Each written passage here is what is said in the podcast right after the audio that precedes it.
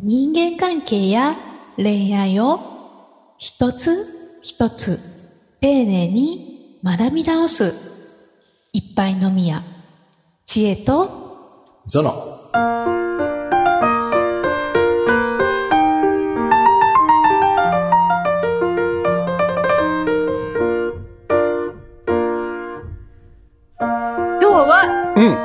私の、うん。えー近況報告を聞いてください。お、いいですね。じゃあ、まあまあ、ちょっと遅くなったけど、その、新年の、に向けてのね、うん。なんか、あ話も含めて、私の近況という感じで、そうですね。はいお。話を伺いましょうかね。はい。はい。よろしくお願いします。はいはい。さて、人間関係と恋愛を一つ一つ丁寧に学び直すいっぱいのみや知恵と、ゾノ。この番組は人間関係や恋愛にまつわるあれやこれやのお悩みや雑学をほっこりコーディネーターの知恵とグッドバイブストレーナーの倉園がわちゃわちゃと話していく。心地よい人間関係を作るポッドキャスト番組です。知恵とゾノ。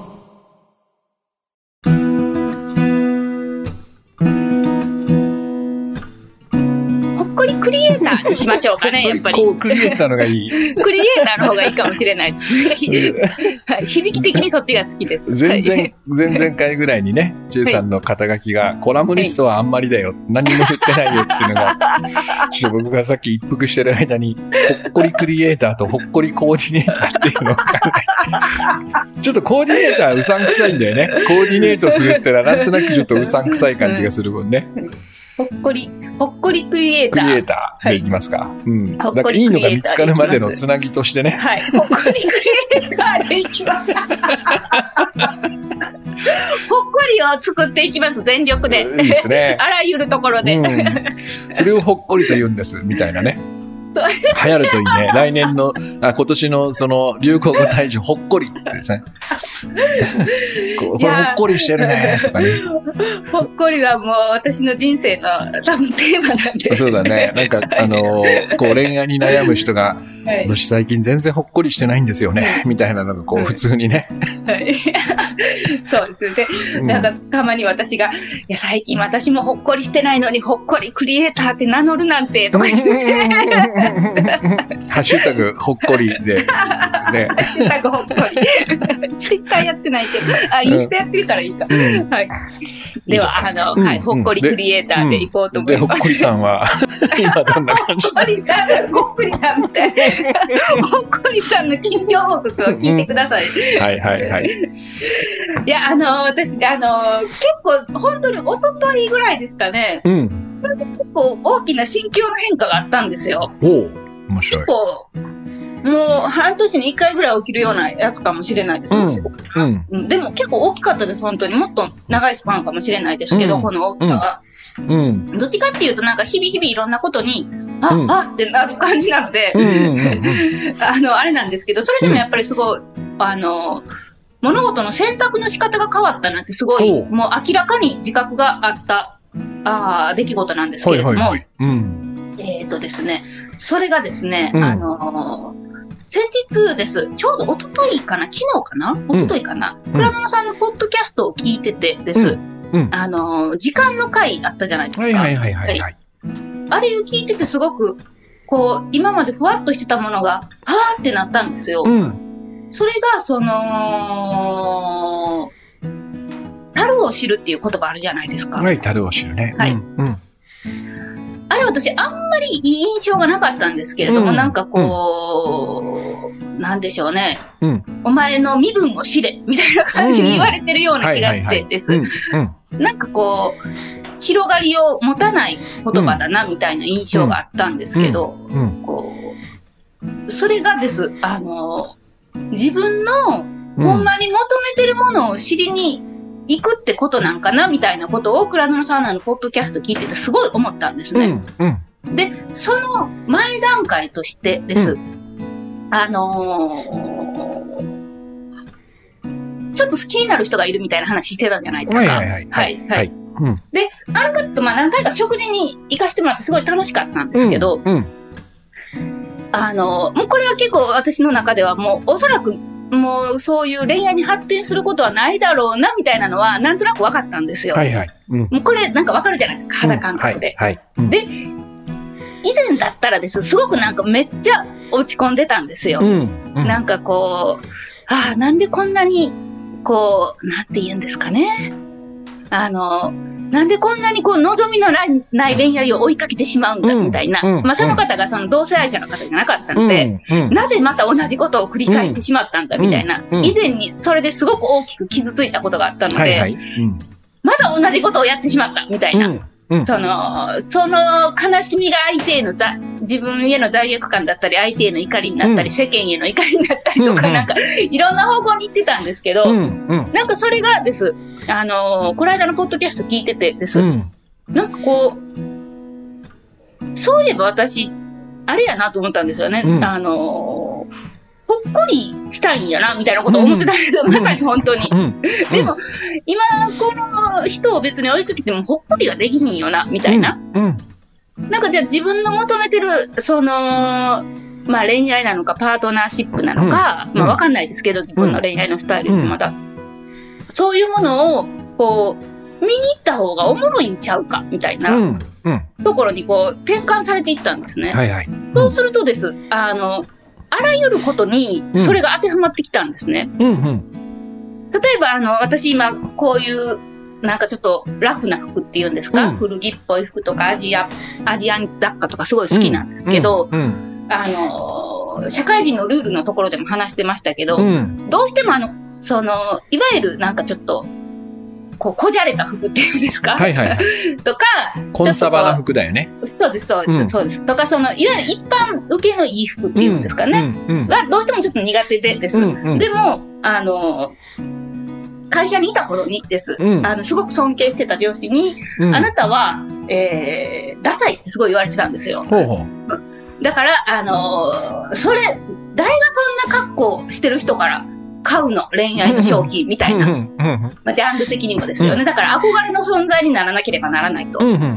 なのに、こんな、なんかちょっとオーバーオールみたいなの着てたらあかんと。いうふうに言われて、まあ、その、まあ、当時はその世界が私の全てでしたから、はいはい。うん。えーまあ、服装を変えていったわけなんですね。うん。で、まあ、その、その服装も、まあ、いい影響がおそらくあったのでしょう。うん。商品もたくさん売れ、はいえー上司にも認められ、なんか会社での地位も上がっていきというような話になったんですけれども、うん。でもどうしてもずっとしっくりしっくりこなくてです。うん。うん。まあ、かいいろいろあって会社を辞めて独立して、まあ、好きな服着るじゃないですか。はいはい。で、好きな服着始めて、まあ、いろんなとこ出かけ始めた頃にです。うんうんなんか褒めてくれる人が増えたんですね。うん。なんかこう、昔の褒められ方とはちょっと違うんですよね。なんか、ちえちゃんってなんか、雰囲気あるよね、みたいな感じとか、うん独特やね、とか、うん。うん。あの子、なんかいいよね、みたいなことを言ってくれる方が、まあ、あの、ちょいちょいいらっしゃってです。はいはい。あの、どこで服買ってんのとか聞かれてです。うん。で、私、正直服とか駅とかでしか買わないので、ほんまに服屋とかほとんど行かないんですよ。うなんか家に余ってる服とかうん。を着てたので、うん。なので、なんかこう、多分私の雰囲気を褒めてくれてるんだなと思ったんですね。服じゃなくて。で、すごく不思議やったんですよ。なぜ、こう、どちらかというと褒められる数がです。今の方がどっちかというと多いんですよ。はい。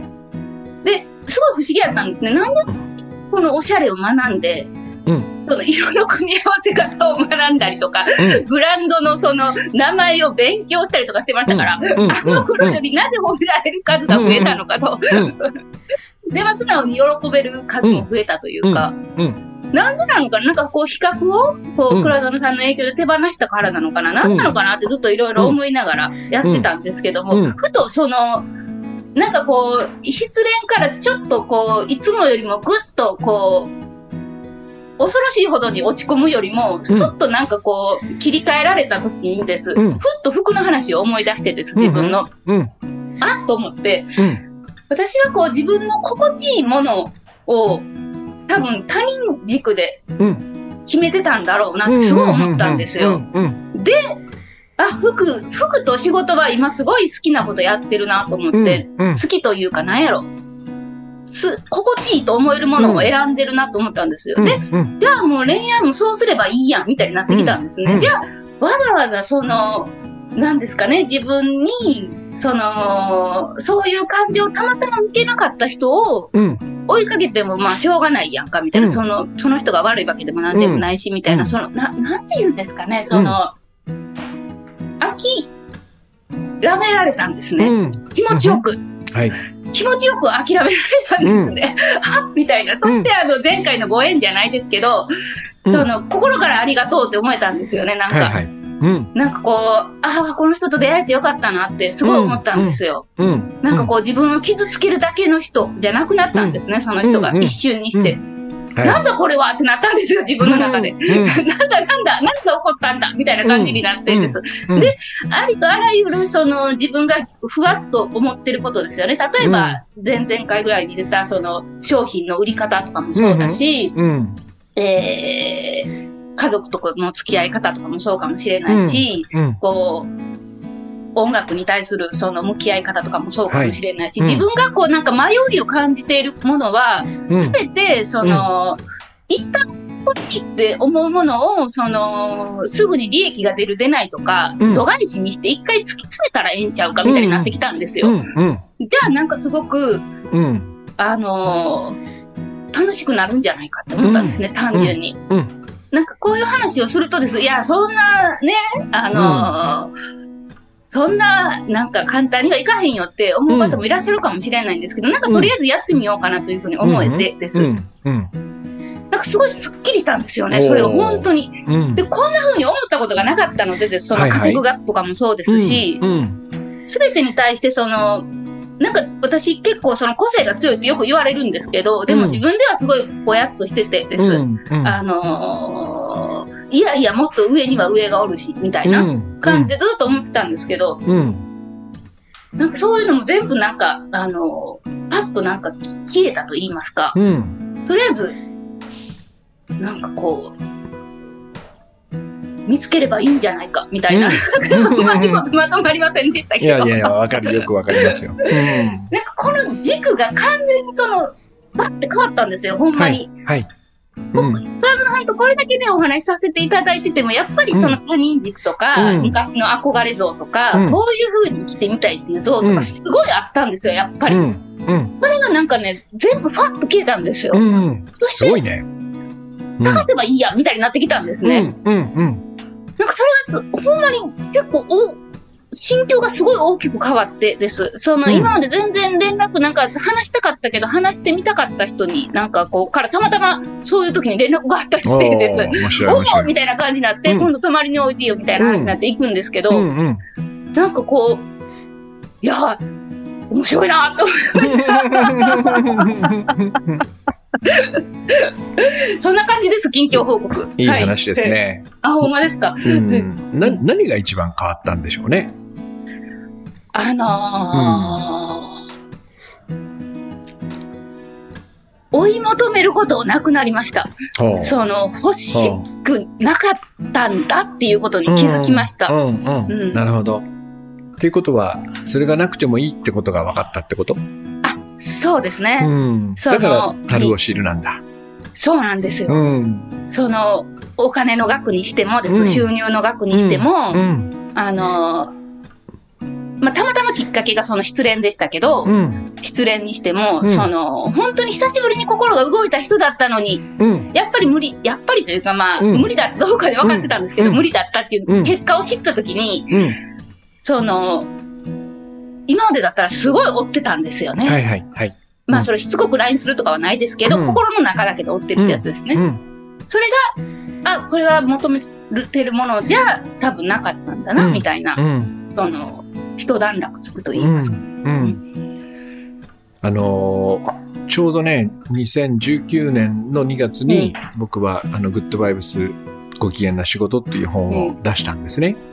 で、そのあたりは、日刊でブブログを毎日書いててね、えー休みなく書いてたんだけど、その頃ね、しょっちゅう樽を知るって言葉を出してたんですよ。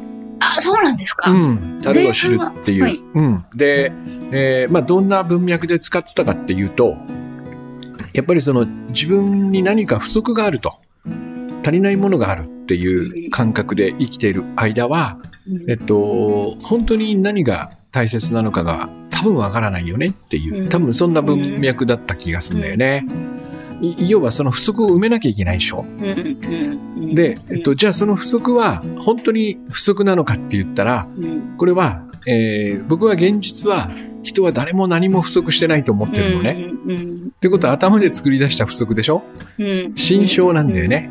で、どこから生まれるかって言ったら人と比べたり、それから本を読んで人はこうじゃなきゃいけないとか、ちょっと前に話したその、えー会社のルールを守れるような人間じゃなきゃダメだとか、そういうのを読むと、やっぱどう考えても自分と照らし合わせて足りない感じがして,、してしまうよね。で、そこを埋めようとするんだけど、えっと、足りないという認識自体が幻想だから、そこ、幻想を埋めるものなんていうのはもうないわけよ。うん。だけど、えー足りないという危機感だけはずっと消えないよね。何かが足りない。で、そこに、例えば、千恵さんの、えー好きな人、さっき言ったね、素敵な人が現れたら、この人がこの私の足りないところを埋めてくれるっていうふうに僕らは期待しちゃうんだよね。めっちゃ思いましたよ、それ。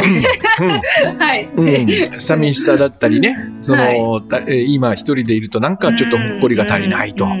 で、この人が家にいてくれれば、私のほっこりは手に入るんだって、めっちゃ思いました。ね、思うじゃない？めっちゃ思いました、それ。そうはい。でだから、失った時は、その、なんつうの、あの、ぽっかり開くわけよ。うん。おもおかしいんだけどね、もともと足りないからその人で埋めようとしていたんだけど、その人が手に入ったら埋まると思ってたのに、いいなくなっちゃって、またそのぽっかりが戻る。うん。だほっかりとぽっかりなんだよ。ほっこりとぽっかり。ほっこりとぽっかりなんだよ。ほっこりの反対はぽっかりなんだよ。ほんまや。ね。はい。そうそう。で、そのぽっかりが辛いから追い求めてしまう。うん。はい。ね。で、お金もそうだよね。えっと、ぽっかり開いた穴をお金で埋めようとするわけだよね。うんきっとね。うんでも、えーその穴自体が幻だから、うんどれだけ稼いでも実際には埋まってない感じはずっと続くよね。。だから際限なくもっともっともっともっとってなっていくよね。うん。で、この間僕が話したその時間の話も同じで、うん、うん、時間が足りないから私はここが足りないんだっていうふうになって、どうすれば時間を作れるんだっていうね、うん。感覚になっていき、でも作作ることは本当はできないんだけどさ、時間をさ、、えーやってもやってもぽっかりは埋まらない。だからぽっかりは永遠に埋まらない。うん、うん、なぜかそれは自分が勝手に判断した足りないという感覚だからだよね。うん。でそこで立ち止まって落ち着いて見直してみるんだよ。本当に何が、何か足りないものがあるのかって。うん、うん、で、あったらね、生きていけないんだよね。うん、うん。で、えっと、この時だけは、しっかりと、今までその僕が言ってる世界とつながるというのはね、うん一回だけちょっと、パッとこう、えー幕幕を閉じて自分だけを見てみた時に、えっと、周りに比較するものが何もない。うん、この自分に足りないものは本当にあるのかってうん、見た時、もっとやってみたいことはいっぱいあるさ。うん、うん。例えば、もっと文章が上手くなりたいとかさ、もっと歌が上手くなりたいとかって。でも、今じゃあ歌えないのって言われたら歌えるんだよ。うん、うん。その自分は足りないのって、うん、こうやって見てみると、少なくとも何かを始める準備は完璧に整ってるはずなんだよ。うん、ここが重要なのね。うん、その自分に満足するかしないかとか、そういうことではなくて、何か自分が何かをしたいと思った時に、それを始める最初の一歩のアクションを実行できるかって言われたら多分できるんだよね。うん、どんなものだっうん、て。うん、それは足りてるってことじゃん。うん、足りてなければその一歩さえ踏み出せないはずなんだよ。うん。例えば、千恵さんがなんか大病を患って、うん、今日入院したとするじゃん。そうすると、もしかしたらその一歩は踏み出せないかもしれないよね。うん。でも面白いことに僕らはそんな状態になったら、その、この病院のベッドでもできることを考え出すんだよ。うん、うん。だから、実際には、どんな状態であろうと足りてるんだよね。で、これが分かると、その、いらないものは追い求めなくてよくなるね。うん、うん。まさに、つゆさんが言ったように、本当に何がしたい？何が欲しい？っていうことを自分に問いかけて、えー完全にもうなんか時代遅れの、うん今、今わかんないけど、なんだ、なんかこう、弥生時代の研究をするとか、わかる？なんか流行ってもいないし、ちょっとなんか。縄文ならまだ引きはありそうなんだけど、なんで弥生行っちゃうのみたいな。そこ一番、わかります。ね、なんか邪馬台国でもなくて縄文でもないから、こう、NHK 特番でもなかなか弥生時代の話とかしないじゃん。ん。なんでそこ行くのって、い。や、だって知りたいんだもんっていうところに、こう、行けるようになっていくわけさ。ものすごいニッチなところに。ね。うん。なん。か、鎌倉時代と戦国時代の間のこの、戦国のちょっと前ぐらいいや、戦国行こうよだったらもっと引きがあるん。だから、みたいな。でもそういう人結構いらっしゃいますようそうそう。そうそう。そうそういうことに、うん。なん。つうの、心配なく、うんこれで食えなくなるんじゃないかとか、うん。なんかこれだと知名度が全然上がんないんじゃないかと考えることなく、まっすぐに向かっていけるわけ。でも、そのジャンルがどうあれ、それをやってる人は、他の人から見ると、とてもやっぱ魅力を感じる。うん。理由は二つだよね。足りないと思ってないから。うん。これは傲慢とかそういう意味じゃなくて、私というものにしっかりその、まあ、なんつうのかな、こう、信頼を受けてる。それからある意味の感謝もできているうん。そして足りてるという重重足感みたいなものも持ってるでしょ？でその人が、えっと、他がどうあれ、ここ行くんだっつって言ってるその感じは、やっぱ見てたら、うわーってなるよね。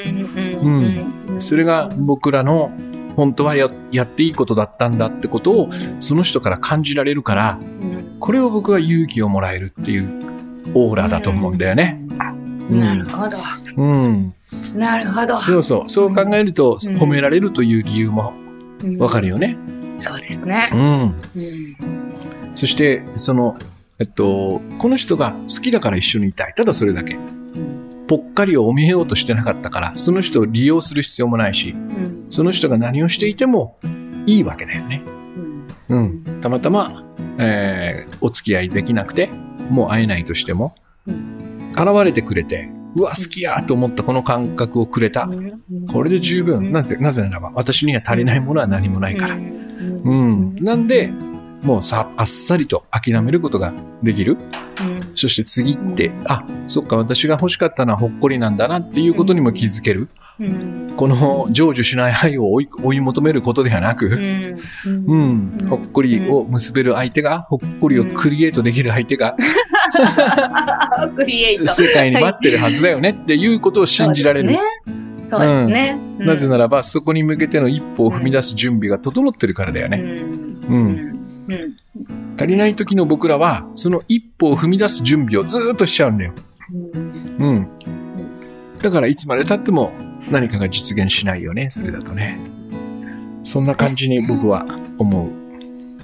チェイさんの近況をね。うん。うんあなんか、本当に、生まれて初めての感覚です。これは本当に。うん。あの、新章っていうものがあるというふうに 知った時以来の衝撃でした。あの時はイリュージョンっていうふうに表現されてましたけど、イリュージョンっていうものが存在するんだみたいな、存在はしないんだけど、思考って止まるんだみたいな、なんだこれはみたいな感じでしたけど、聞いた時、うん。その時ぐらい結構な衝撃でした。うん。こう、こういう風に見てる人がおるんや、みたいな。うん。こっち右しか見てなかった、みたいな。左向けるんや、みたいな。うんなんて言うんですか、この感じ。うん。すごい視野がこわって広がりました。うん。それは、つまり、さっきのね、その樽を知ると同じように、じ自由を取り戻したってことだよね。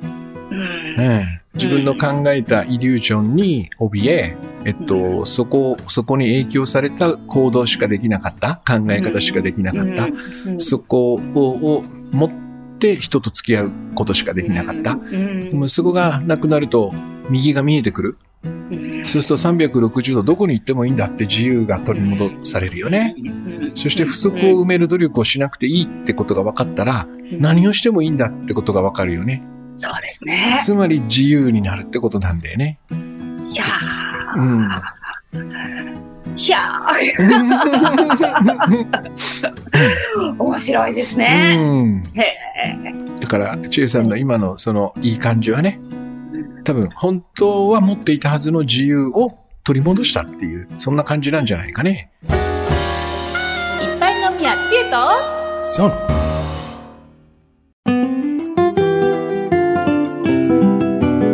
い、いやーありがとうございます。私の、私の近況を皆さんに聞いていただいて、なんかちょっと恐縮ですけれども。うん。なんかその、以前、何回前の回ですかね。うん。えっ、と、わーってなったじゃないですか、私、感情的になって。はいはいはいはいもうあれ、30分ですよ、出すかどうか。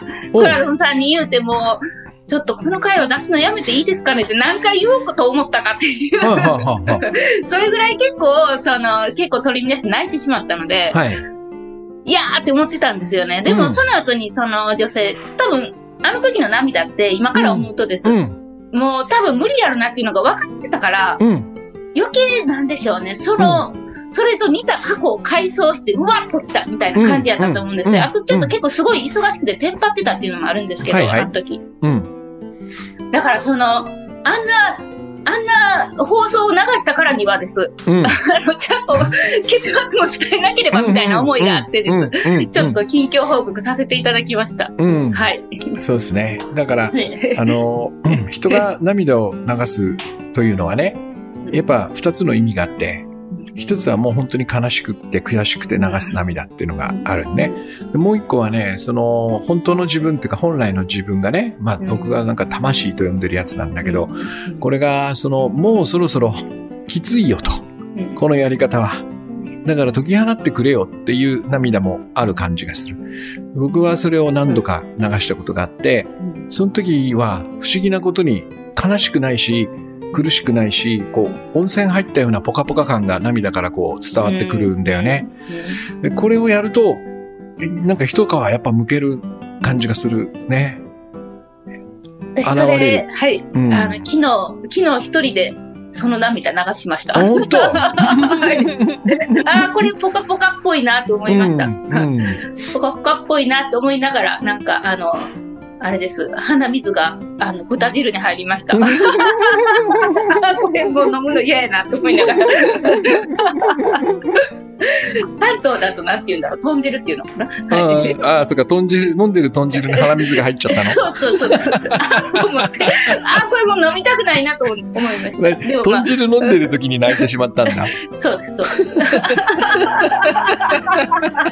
豚汁泣きってやつだね。豚汁泣きを経験しました。いや、でもこのことはです。あの、その方にもすごい伝えたいなって思いましたし、こういうふうに、あの、思わせてくれたみたいな話うんも、すごいきっと、ちゃんと聞いてくれる人ですし、うんプラナノさんと、うん。あの、生徒さんにも言いたいなと思いましたし。あの、皆さんにも、まあ、私事ですけれども、うん聞いていただきたいなと思いました。はいい。いですね。